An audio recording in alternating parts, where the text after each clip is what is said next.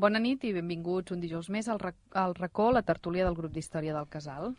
Avui us parlem la Núria Gómez i jo mateixa, Sandra Cabraspina, i ho fem acompanyades a la part tècnica per Carles Capella.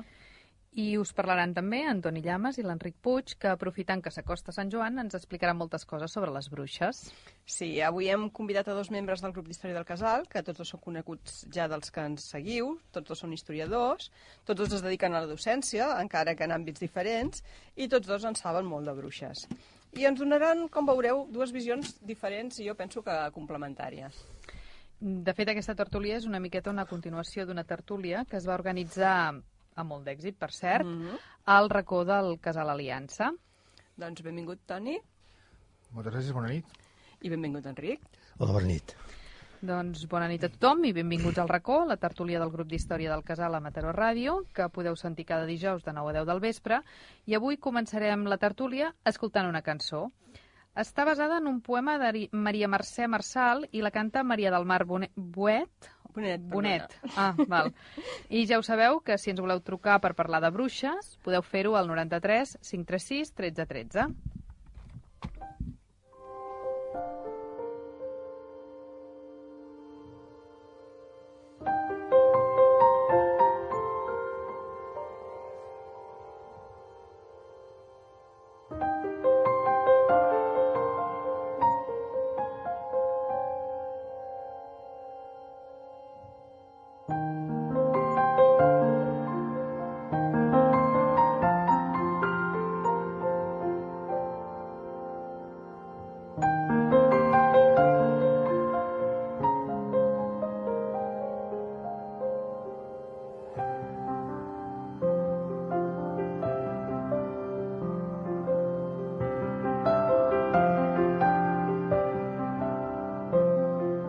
Aquesta matinada ja surten els murials que fan nit a la finestra i t'enramen al portal.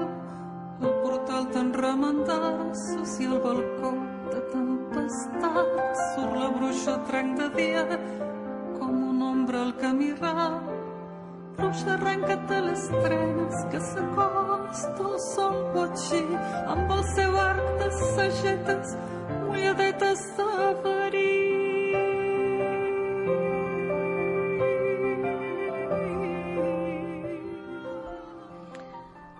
Doncs, eh, com dèiem, molt, molt bona nit i avui parlarem de bruixes i no sé, potser també de bruixots, ja ho veurem.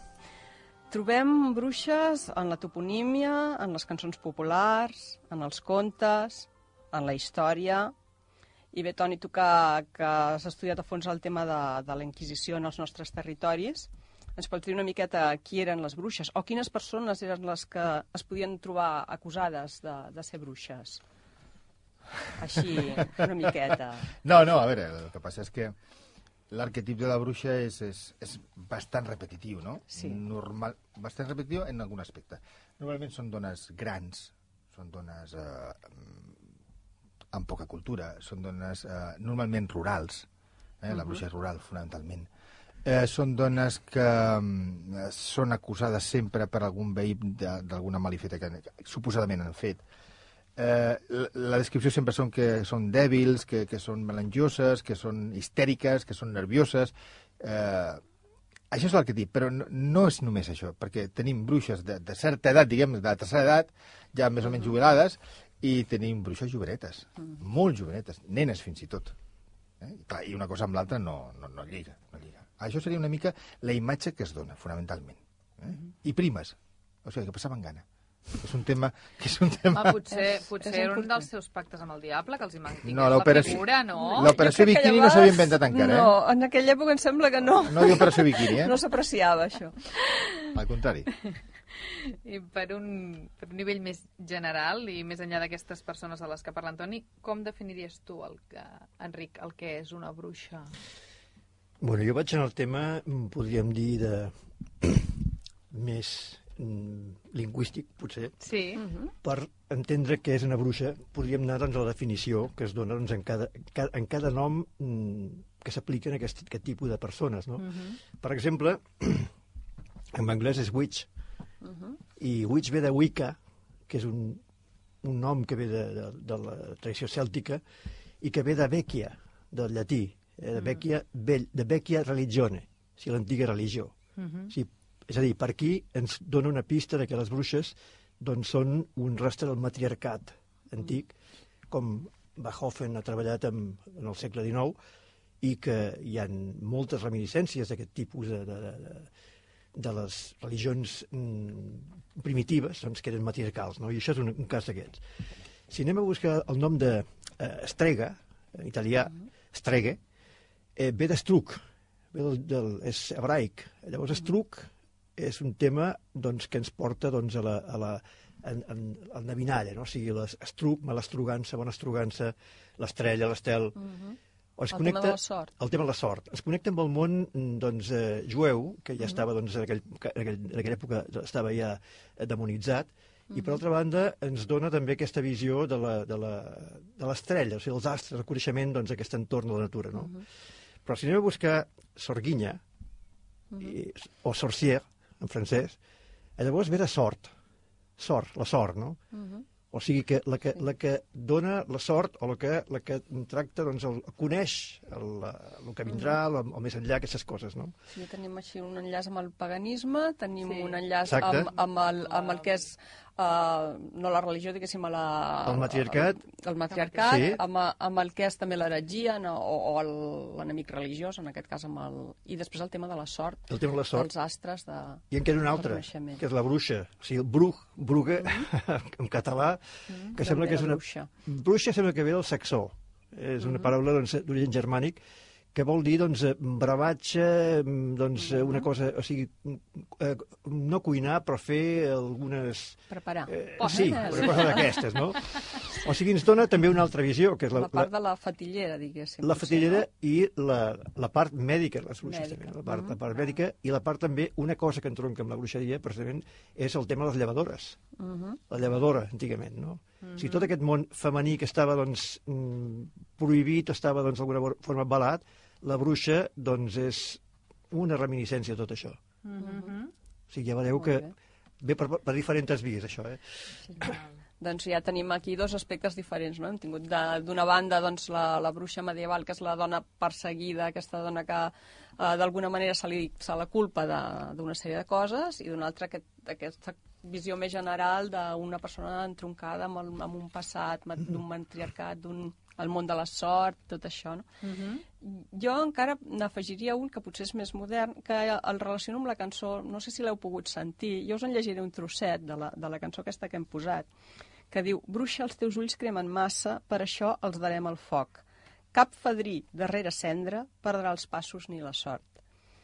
Que això seria eh, la bruixa, diguéssim, la part de, de, de l'encant femení que es rebutja, o sigui, es culpabilitza diguéssim, de, de la luxúria dels altres, se la culpa en, a, en aquest altre tipus de bruixa, no? Que no, és- que sí, sí, no, no, hi, hi, ha una historiadora que és, eh, nord, em sembla que és nord-americana anglesa, eh, l'Evelyn Broston, una cosa així, que té un, un llibre que és això, La caça de bruixes, i tracta de, del tema sexual, no? De, de... Ella ho enfoca a que l'home eh, té por a la dona. Té por a la dona. Fins a, a tal punt que en algunes cultures, doncs, allitar-se amb una dona quan ella té la menstruació pues, provoca la mort de l'home, directament. O sigui, imagina't. Eh, clar, eh, hi ha una, una guerra de sexes, eh, com, com hi ha por, la, la, la maternitat, l'embaràs, eh, bueno, un munt de coses, i ella pensa, o, o va per aquesta via, de que la persecució, la gran caça de bruixes era com una mena de, de redreçar la dona, sobretot a la, a la dona amb caràcter. Perquè, clar, a veure, la, la, la dona perillosa no ve d'ara, no? La, la dona, des d'aquest punt de vista, ja ve dels grecs, ve no? Ve, matisa-ho, clar, Toni. ve, ve, ve de Medea, no, ve, perillosa no, en el sentit de dir que, que, que pot ser perillosa. L'home Sí, pot veure sí. perill amb ella, no? Sí, sí. Ja ve de la Medea, l'encantadora encantadora de dona. sempre hi ha un perill en la no? diferència, no? Mm. Ja, i el no entendre-la, no, no apreciar la seva psicologia, eh, tot això crea, crea conflictes, crea tensions, i, i fixeu-vos, quan, quan s'aboca a la persecució de, de, de les bruixes, la immensa majoria, excepte a Polònia, que hi havia homes, són dones. Mhm. Són dones. Clar, i això és... Eh, O sigui que és focalitzar molt, eh? a, sí, a Polònia hi havia bruixots. Hi havia bruixots. La, la zona nòrdica d'Europa, Mhm. tot i que nosaltres ens centrem més a Catalunya i això, Sí. a la zona nòrdica sí que hi havia bruixots. Però és, és bastant Home. curiós. És, no, és no, curiós no, que no és justament típic. sigui una zona on la dona està bastant en bastant bona situació. Mm. Vull dir que vostès estan més Sí. avançats en temes de feminisme i d'igualtat. N'hi havia per aquí, sí. Sí, és, és curiós si més no. Hi ha una dita anglesa, una mica perversa, Sí. que diu, diu The man does and the woman is. Amb això està tot dit, no? Llavors, què passa? Doncs que hi ha hagut una història doncs, de, de, de masclisme des de molts, molts anys i la història ha sigut sempre doncs, un, quasi bé una, un, una qüestió doncs, hege- hegemònica per part de l'home i la dona doncs, apareix molt més tard, no? I això ho podem veure inclús amb un altre tema que també és, eh, que té relació de forma indirecta amb el tema de la bruixeria, que és amb les mares de Déus trobades. Sí. Eh, tot el que són el- la- l'aparició d'una mare de Déu és un tema molt antic, no? perquè és ve la Magna Mater de- d'una qüestió de la teoria de Gaia, etc etc, però que més tard, eh, llavors, a partir dels segles ja eh, 9, 10 i, i una mica més tard i tot, apareix ja la, la, la, la, el concepte de verge, no? la mare Déu trobada. Però això és un tema que, El relacionat amb Sí. la maternitat, amb Exactament. la terra, amb tot aquest això. Però tornar-nos a, a centrar una mica en la bruixa que, que coneixem, el cert és que a Europa, eh, jo he llegit, es van cremar més de 500.000 persones que es van ser declarades culpables de, de bruixeria. De fet, aquí a Catalunya, ara m'estic mirant a Antoni, és una mica diferent, no?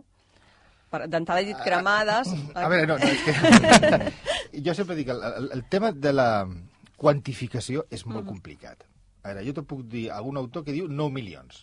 No, Eh, De imagina't. bruixes. Sí, sí, de dones que en aquesta època que les van matar. És mentida, és, això és un absurd, absolutament absurd, no? Perquè és que te, te carregues mitja Europa. I, i, i no és així. Eh, sembla ser que les, les xifres més assenyades en tot el, tota aquesta història uh -huh. poden anar, i jo no m'agrada donar massa xifres, eh, sobre unes 200.000. Déu-n'hi-do. Que Déu-n'hi-do, Déu-n'hi-do, també. que. I, I ara matitzem. El, el focus dur, que tots són durs, evidentment, però el focus dur és Alemanya, que curiós, Holanda i Suïssa. Alguna cosa ve d'aquí, no?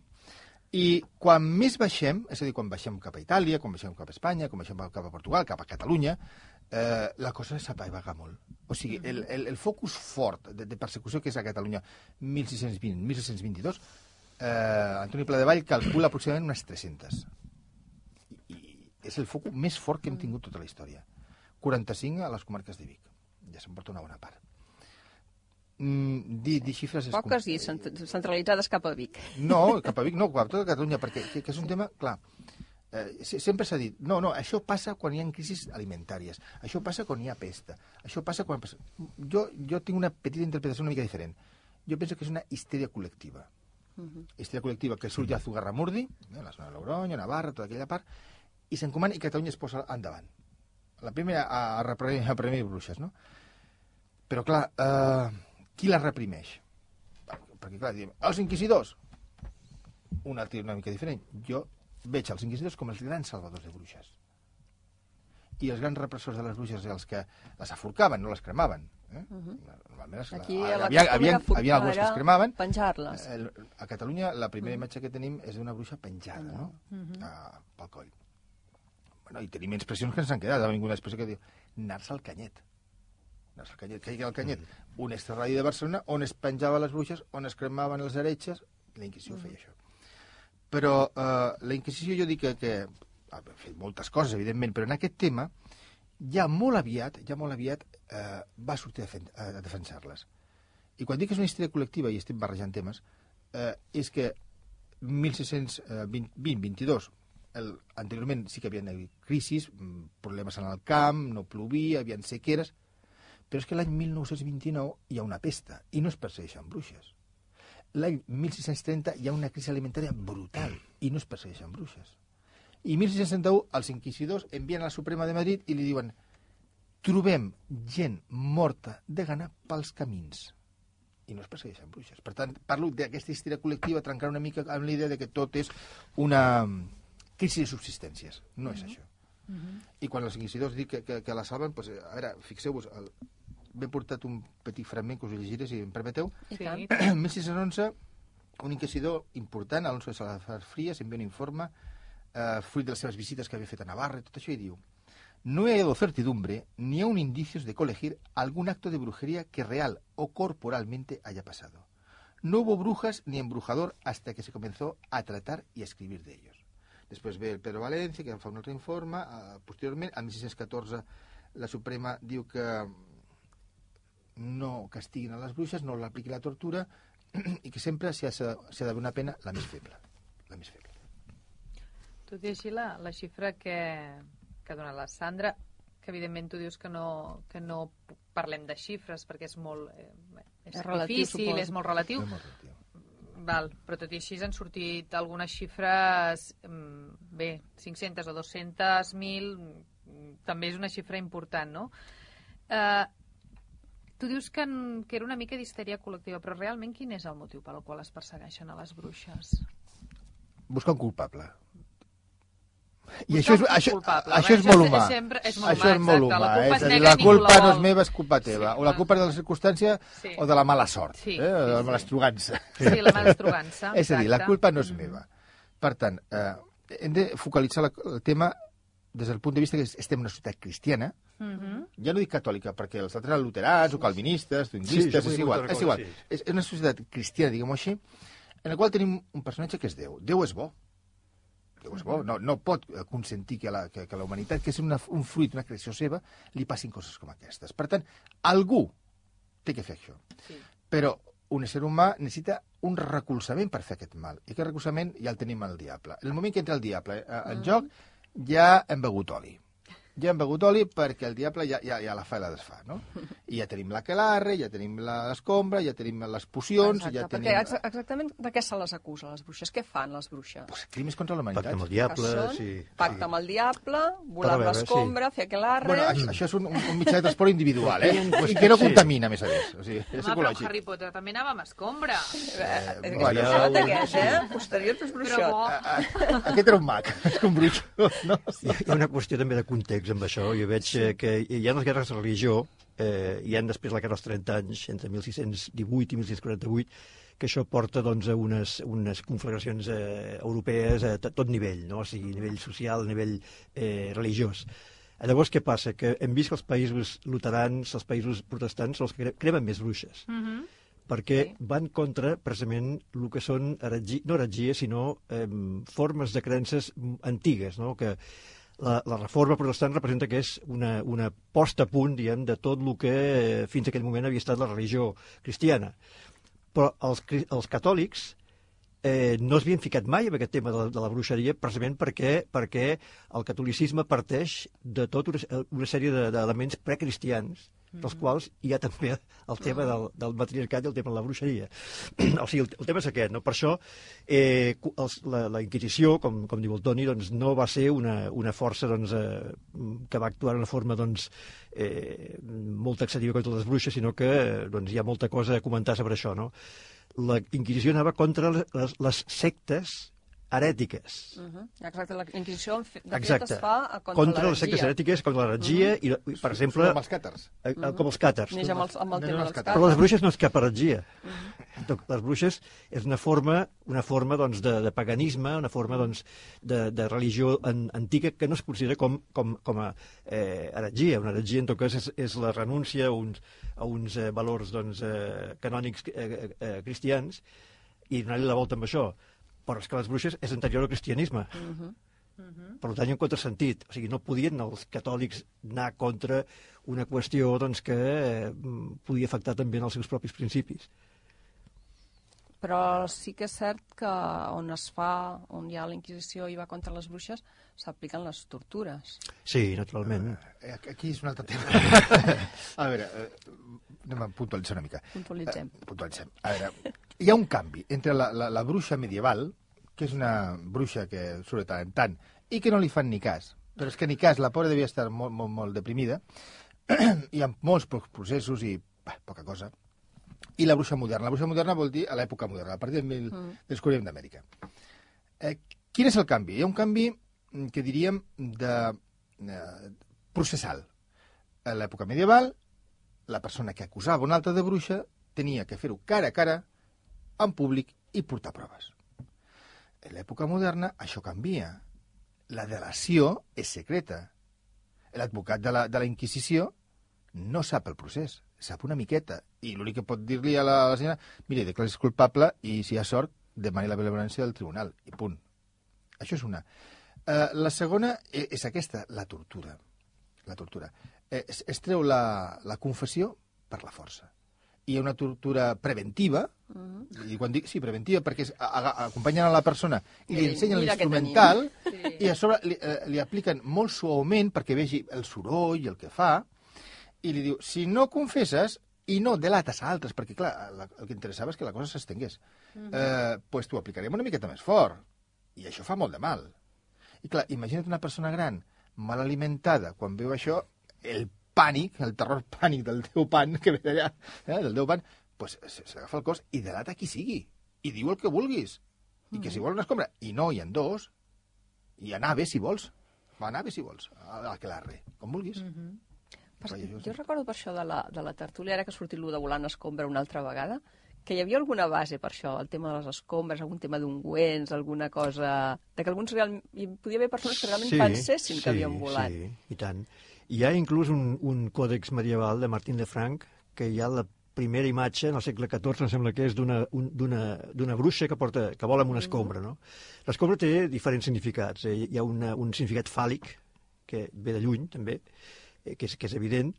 Eh, la, la bruixa connecta també amb la, amb, amb la serp, amb la, amb, amb la pròpia Eva. Eh? O sigui, el, tota aquesta... La culpa és de la dona, la culpa és Sí, de la sí, bruixa, sí, amb la dona culpable ja. de tot, La dona sí. culpable de tot. Llavors, vull dir, mm, el, el tema de la, de la, d'aquesta escombra ha sigut doncs, eh, tractat de formes diferents, no? perquè també és un símbol de la llar. O sigui, la bruixa és un símbol de la feminitat, també de, la, de les feines de la llar, etc.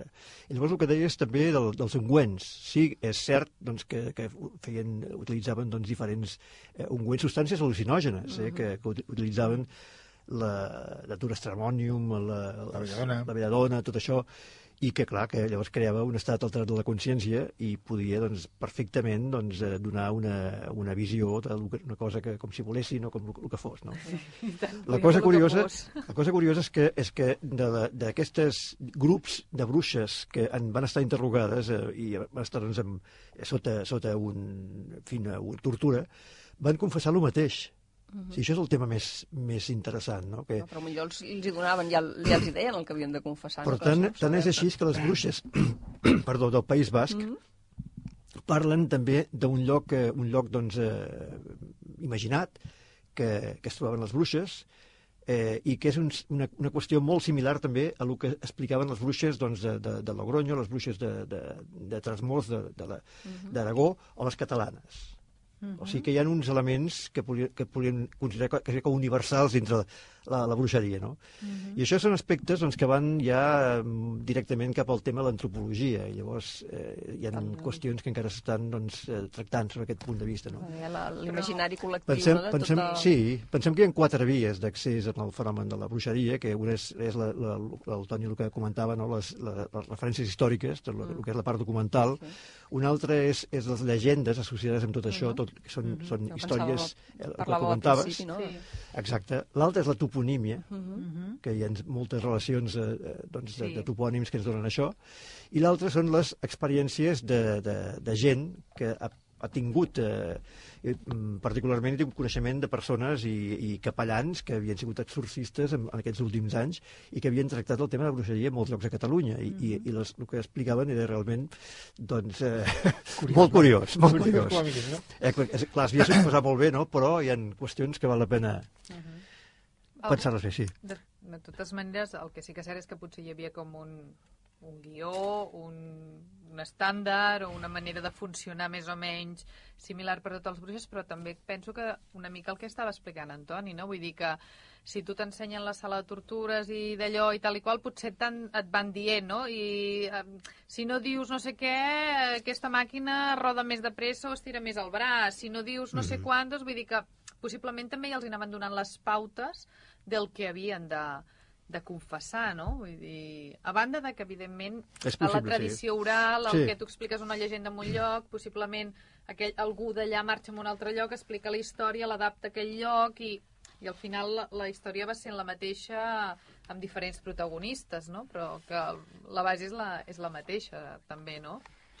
El tema interessant és com la bruixa ha donat la volta avui dia. La bruixa és, és un, un personatge simpàtic, un personatge Sí. doncs, que és... Sí, sí, que... són maques, eh? Exacte, Bona. però això és, és, de, és del segle XX, això. És del segle XX. I el segle XX avançat, Sí. eh, perquè si, no sé, molta gent gran eh, en el segle XX parlava de bruixes encara i estaven demonitzades totalment. Eh, Mhm. En canvi, doncs, la bruixa, doncs, eh, també els, eh, a partir de, de Walt Disney, no? A partir de, També, eh? I els Sí. contes, mica. doncs comencen doncs, a, a, a reneixer, no? I són de volta. Toni discrepa. La, la madrastra, que era una bruixa molt maca, no? era maca, però dolenta, eh? No, sí, no, no dic Walt Disney, Hi ha unes... unes... Ja el tenen les bruixes. altres bruixes que no recordo ara, però en dibuixos animats hi ha molt... eh, Bueno, jo ara, quan hem dit al Sí. principi la cançó aquesta de, de la, la bruixa guapa, la que té la part Sí, seductora aquesta, sí. jo tenia al cap eh, el, el Japerut de Notre Dame, o sigui, Notre Dame, Sí, perquè allò allà hi ha un cas claríssim sí, sí. que l'Esmeralda és acusada de bruixeria per aquest tema, perquè, perquè la noia és molt guapa i això... clar, clar, I és és una persona marginal És i, per tant, se la pot atacar fàcilment. Exacte. No? Clar que sí. No? Però parlant d'això de que dèiem de que uh, és relativament recent això de veure les bruixes amb una certa simpatia, de posar-nos del seu costat o, o, o buscar-los el cantó bo, si em permeteu llegeixo una mica del, de les tradicions populars i costums mataronins de Maria Ribas i Bertran, que va sobre supersticions i bruixeria, i veiem que no eren personatges gens, gens simpàtics, eh? Diu, la nit de Sant Joan fou nit de bruixes. El territori de Montcabrer i Borriac es convertí en un paradís de bruixes. Certs indrets estratègics foren a propòsit per fer reunions d'amagat sense ser vistos de ningú i poder prendre acords sobre les més extravagants malifetes. La creença és que en l'època medieval eren abundants i vivint en grups separats dintre coves, però entre elles ben avingudes per llurs incursions. Amb els seus crits esglaiadors atreien les tempestes més fortes per tal de arrasar els sembrats dels camps i produir la caiguda dels llamps i de la pedra. A les masies foranes s'apareixien de nit en forma d'espectres i fantasmes, des destruint collites i donant llibertat al bestiar que estava reclòs en els corrals. Els que deien que les havien vist les descrivien de forma borrosa com una dona magra, semblant a un diable negre, lletja i mal vestida, ràpida de moviments i fent cridòria escardalenca. L'hora de sortir de llurs coves i malletats era a les 12 de la nit. I desgraciat d'aquell que s'atrevia a anar al camp per algun cafè o transitar per algun camí solitari, que la bruixa capitosta el faria perdre entre una gran polseguera o el faria caure en un estimball. Sols les allunyava encomanar-se a la Verge Maria. Eh? O sigui que eren Clar. molt, molt dolentes, eh? Sí, sí. Eh, No, no, era... I això... Lletges. I lletges, sí, I sí, lletges. sí, sí. I fixeu-vos que- por, Però és, és com molt Sí. curiós, però eh, el tema digues. del crit. El El crit, crit sí. escardellenc. Cridar, cridar. Mhm. És que cridar té, té dos connotacions que ja no venen d'aquí, eh? Venen de Grècia i venen de Roma. Mhm. Eh, Cridar és a, a, el déu pan que parlàvem abans, Mhm. que era el déu Ruc, eh, el que cuidava els ramats, que era un déu molt maco i molt bo, però si el despertaves de la migdiada, cridava, t'entrava t'entrava el terror pànic, t'entrava el pànic, no? Els crits són perillosos. Clar, eh, per això criden, però fixeu-vos que lliga també amb, amb, amb el gos de l'infern. Mm. Cancerbero crida, el gos de tres caps és el vigilant de l'infern. Mm. I a l'infern qui hi ha? El diable. Mm. Ja ho tens? Ja ho has lligat? Les arquies també cridaven, no, eh? Sí. Amb el Maria Ribas hi ha dues coses a, que- a dir. Primer que Maria Ribas, clar, és, és un, eh, encara ve d'un concepte doncs, de renaixença catalana eh, i d'un- d'un d'un romanticisme. O sigui, el, la, el discurs és un discurs romàntic i que llavors el, el romanticisme doncs, incorpora la bruixa, o sigui, el Sí. Becker, i tot, però com sabem... La bruixa les dones d'aigua tot aquestes aquest món És- pagat és- que el cristianisme desplaça, no? Això Però- és una visió molt, Exacte, però és que a la, a la vegada, a la vegada doncs, eh, amb tot això porta uns valors identitaris. Sí, són les nostres bruixes, sí. cuidado. Sí. les bruixes del País Basc són unes, les, que, eh, Clar. les nostres bruixes. Exacte, els Vall territori. d'Ullina, tot Sí, això. Porten No? un ADN determinat. i un- Cuidado. I un DNI, un DNI. I per altra banda, fix, fixeu-vos que diu que llavors la, només pot trencar, trencar la mà d'estrogança la Verge Maria. O sigui, Sí, sí, és sí, l'altra cara de Exacte, la, dona, de la no? bruixa, la no, dona... també. Sí. I fixeu que la Verge Maria a vegades es presenta, i aquestes imatges doncs, del segle XIX, es presenta també amb una mitja lluna, de vegades sota també, que és un símbol d'en solar, o entre també sol i lluna, etc aquestes coses. Vull dir que hi ha totes unes connotacions també que, que, que entronca perfectament amb això. Però, eh, per tant, eh, són uns arquetips que tenim, no? Què faríem sense bruixes i sense bandolers i sense, sense di- dimonis, no? Sense encanteris?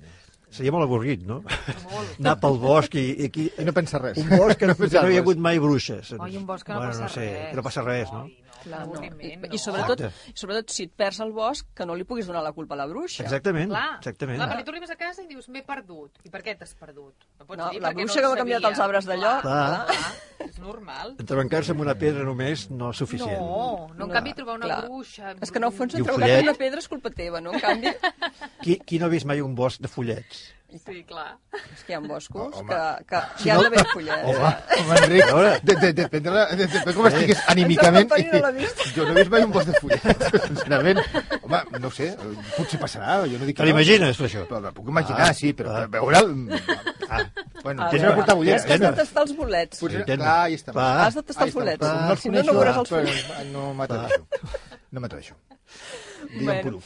seguim doncs amb, el, amb els temes de, De- de de, bruixes. bruixes Sí. i Sí. que ja hem vist que són dones, Dones. majoritàriament, sobretot Dones, en, dones. I homes aquí. també, eh? A Catalunya Homes més cap al Sí, però, però a Catalunya també? Eh, Um, a veure, jo... jo... el nas, eh? No, no, no, no arrufo el nas. Jo... Hi ha un Clar, perquè jo, històric, jo eh? em baso massa als, potser als documents, no? I a, Ah. i a vegades els documents també te limiten una mica.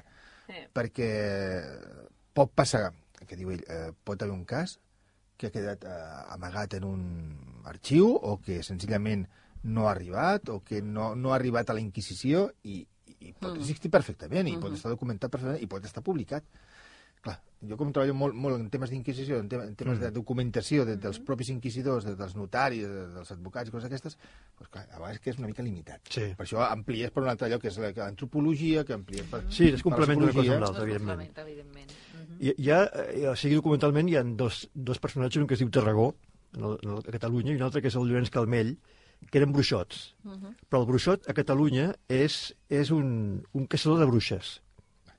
Ah, Això és una altra història. Eh. Ah, aquí estic. És un caçador de bruixes. De- D'aquests uns quants. Però, però que també és un personatge doncs, que també fa maleficis, pot fer, però és el caçador de bruixes. o sigui, Val. no, potser les caça perquè li, Eh. li fan la competència. No exactament, sinó és perquè... Que, això jo ho veig ja de, de novel·la romàntica d'aquesta, de, de, el que persegueix a l'home llop, que en el fons eh, és tan perillós com l'home llop, no? Sí, el que passa és que en canvi... De, de Roma, eh, l'home llop. En canvi no és romàntic, això, això és d'època del 18 i del 17, Sí, és època del barroc, Sí. i que el romanticisme, els fons del, del, del 19 no recullen massa, això només eh, una cita i prou, no? Mhm. I un altre cas a Anglaterra, de Matthew Hopkins, que també és un personatge que és un, un bruixot Sí? i que al final es dedica a caçar bruixes. O sigui, són gent que havien fet també eh, doncs, malastrugança i en el moment doncs, que les coses van contra ell, llavors es dedica doncs, a relatar a les, a les bruixes. O sigui, són passa bruixots el- reconvertits. passa el mort a les dones. o sigui, Clar. el tema, culpa no? és negra i jo la no la culpa... vull, no? Exacte, Jo, exacte. eh, vaig- ser una mica Sí, sí, sí, Enric. sí. Sí. Si em permeteu, jo, jo crec que, que, que aquests caçadors de bruixes ja van, van inventar la Unió Europea. Per què? perquè, sí, no, no, no, ho dic en sèrio, eh? Ho dic en sèrio. Perquè en Tarragó era un, Sí. eh? però en Joan, en Joan Malet, del Sí. 1948 de Tarragona, era un altre, aquest era Morisc, però tenim un francès que és Laurent Carmel, veus, que ha nascut a Perpinyà, tenim Bartolomé Romeo, que és italià, és a dir, que, que tenim ja la Unió Europea dels caçadors de bruixes. Sí. I tots eren el mateix, uns, uns autèntics delinqüents, perquè venien a la gent per, per monedes, per diners. Clar, quan la No ha canviat Inquisició... gaire, eh, la cosa. Són- Sí, va, ahí estamos, ahí estamos. Sí, sí. Són Eh, caçadors de cavalleres, eh? Eh, Són caçadors quan, de cavalleres. quan arribava l'inquisidor i s'enterava de la que havien fet, bueno, per exemple, aquest tal, tal Carmel va provocar que, que assassinessin, perquè era la, la paraula, a unes quantes dones que ho havien, havien fet malament, i l'inquisidor l'agafa, el jutge, i 10 anys a galeres. En el bruixot. Sí. el- el El perseguidor bruixot- de bruixes. el perseguidor. Que s'ha dedicat la a- L'agafa... Sí, sí, i, i per exemple, el, el, el Oh. Joan Malet aquest Sí, va tenir que sortir per cames de, de la zona de Tarragona perquè va començar ja a tocar certs càrrecs importants i que això no podia ser. El, bueno, en fi, Hi ha una qüestió que, i aquí ens anem a altres temes, no? que, Sí. eh, que és, clar, tot el que és canònic sembla que sigui el que està bé, Sí. i el que és heterodoxa, no. Mm. Clar, llavors, partint d'aquí, doncs fixeu-vos que, per exemple, els carlins, no, que havíem parlat alguna vegada també, Sí, entre, sí, entre les guerres carlines, que hi havia bandes carlistes que encara estaven fent eh, accions de resistència, pel govern de Madrid eren latrofaciosos. Mm. O sigui, que això, no?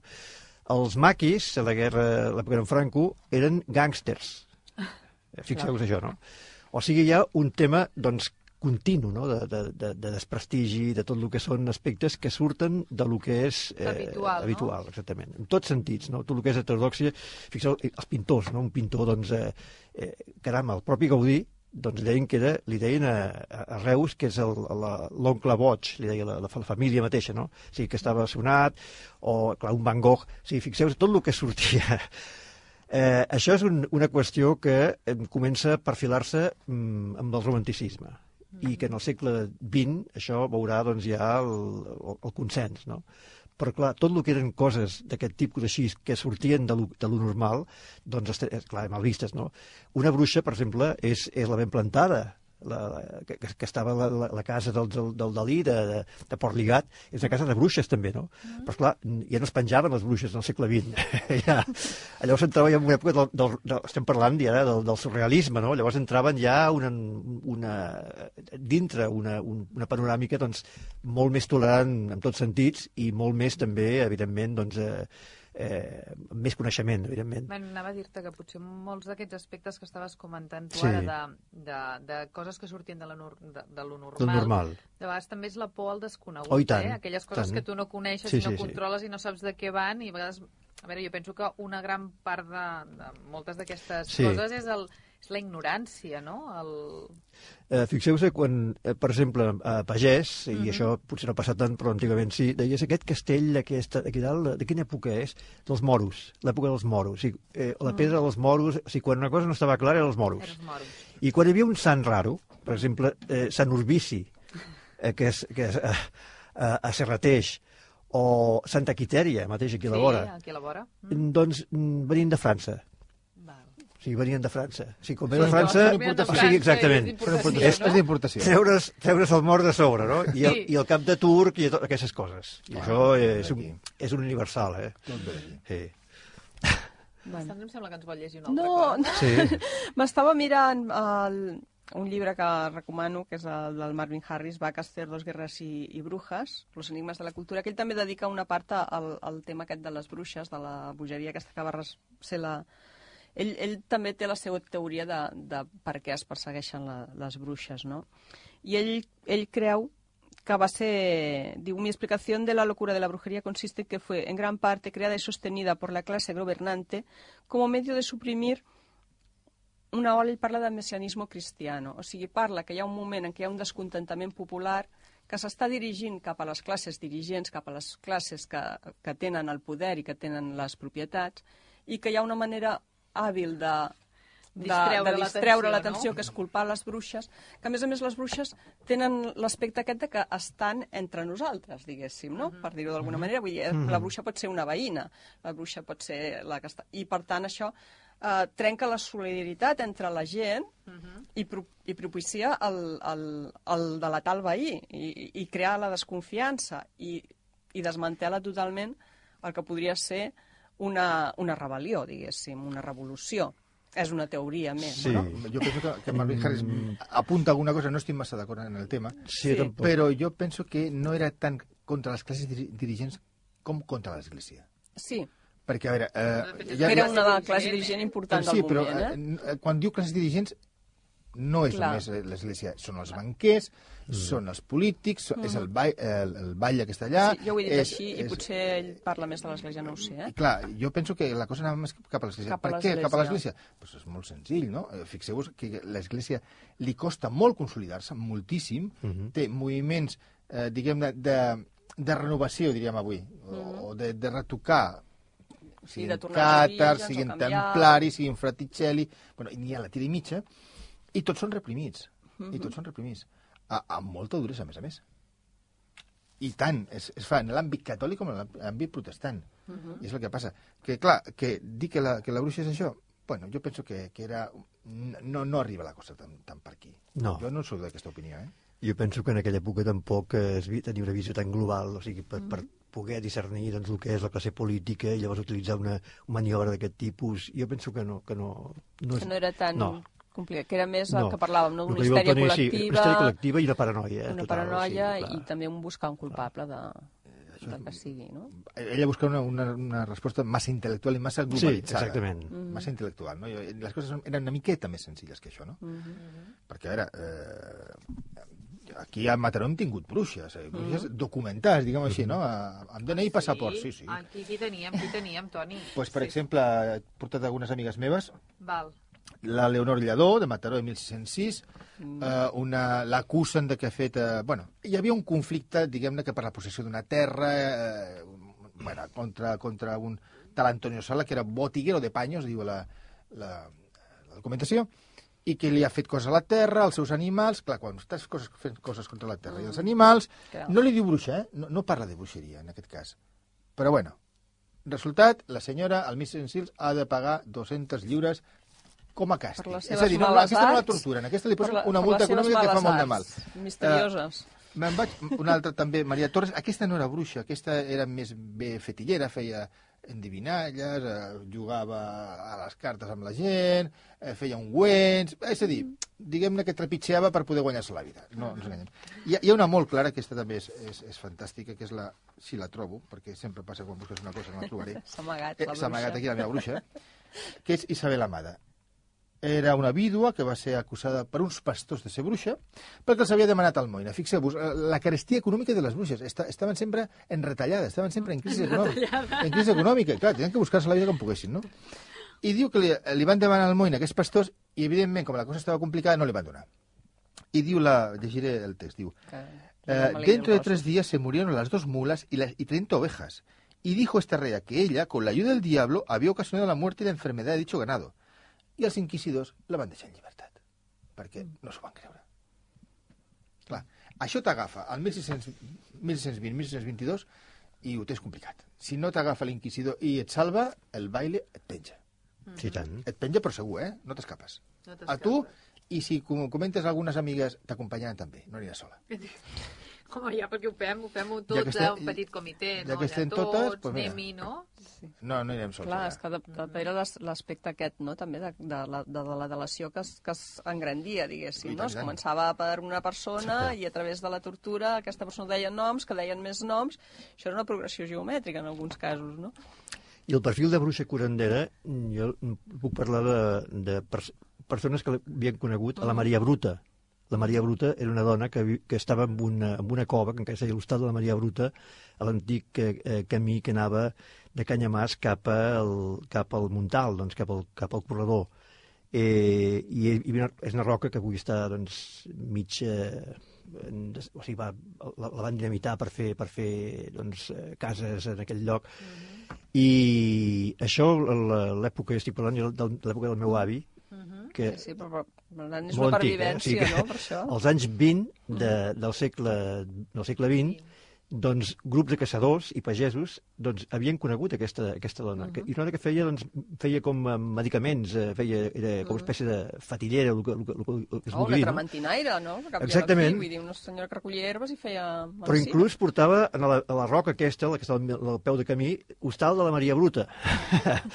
I els pagesos feien la parada allà perquè, a més, tenia era com una espècie d'hostal de camí ral, però una cosa, bueno, una cosa molt, molt, Bàsica, molt antiga, sí. sí, tant.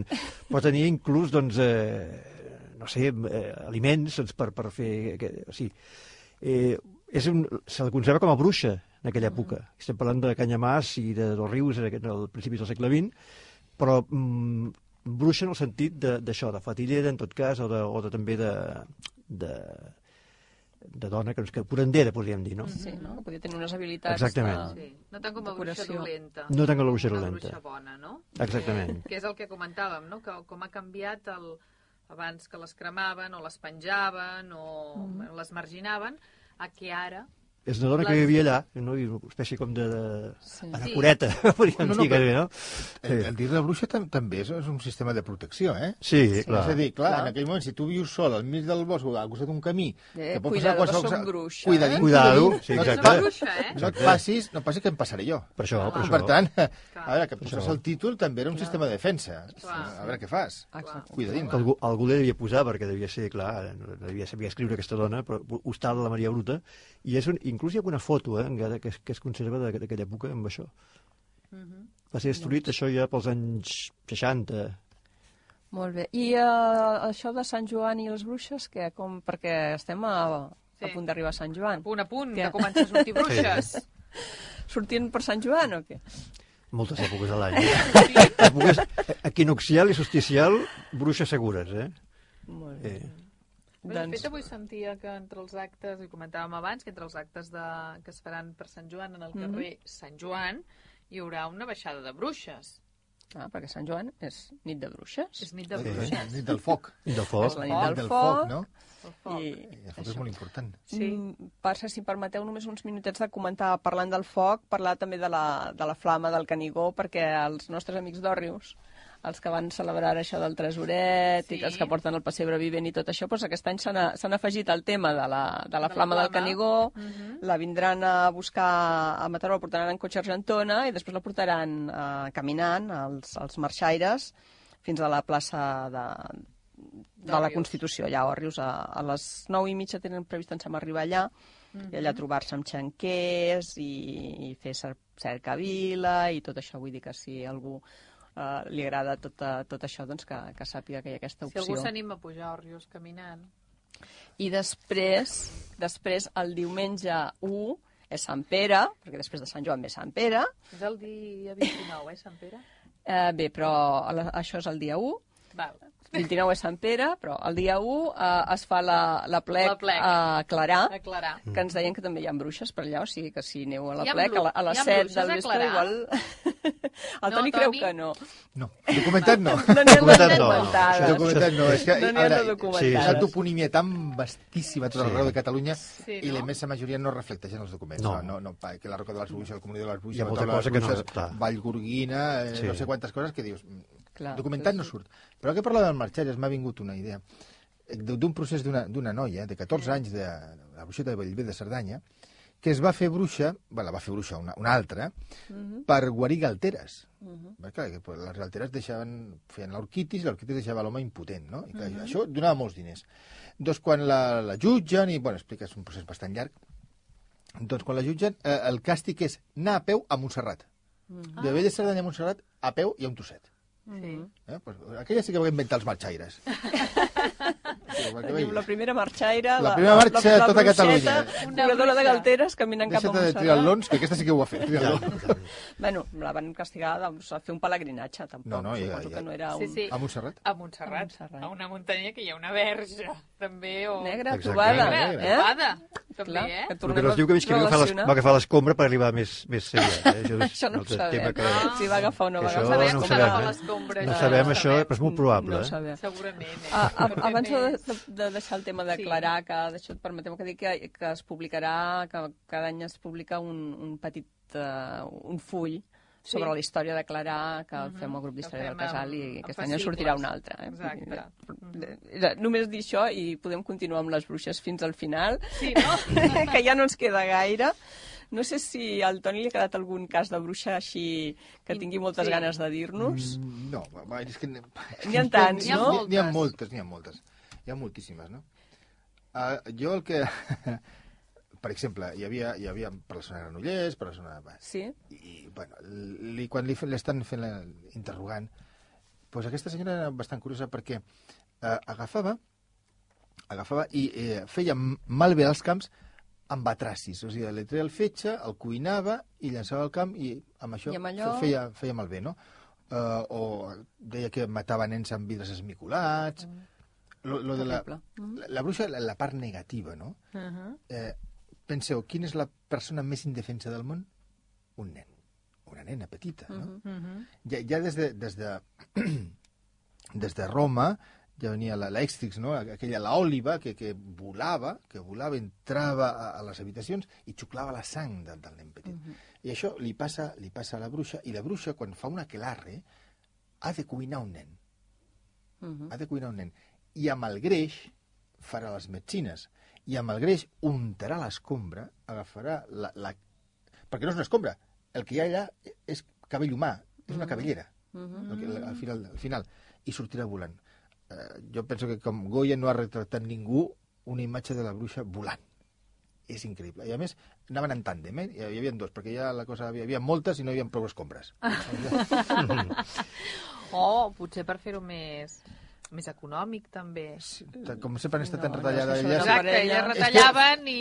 fa molta gràcia perquè les bruixes estaven molt Per retallades, elles com la Guàrdia Civil. estaven molt retallades perquè no tenien diners, tenien que buscar la vida, però és que els inquisi... el, la gent que treballava per l'Inquisició estava tan malament com elles. Eh? clar. I això per, per una, Eren temps de carestia. un altre programa, perquè Ja. és que no... Gent que es queixa de que no cobraven. Ja. que no volien ser perquè no cobraven, no cobraven, i passaven dos anys i diuen, és que estic passant gana, pagueu-me. Pagueu-me, Ah, que al final em menjaré alguna bruixa, Que, jo. que, que, que, eh, dos pols oposats que es tocaven al final. Clar. Sí, sí. Mhm. Parlaves de que Goya havia retratat les bruixes. On es pot veure aquest...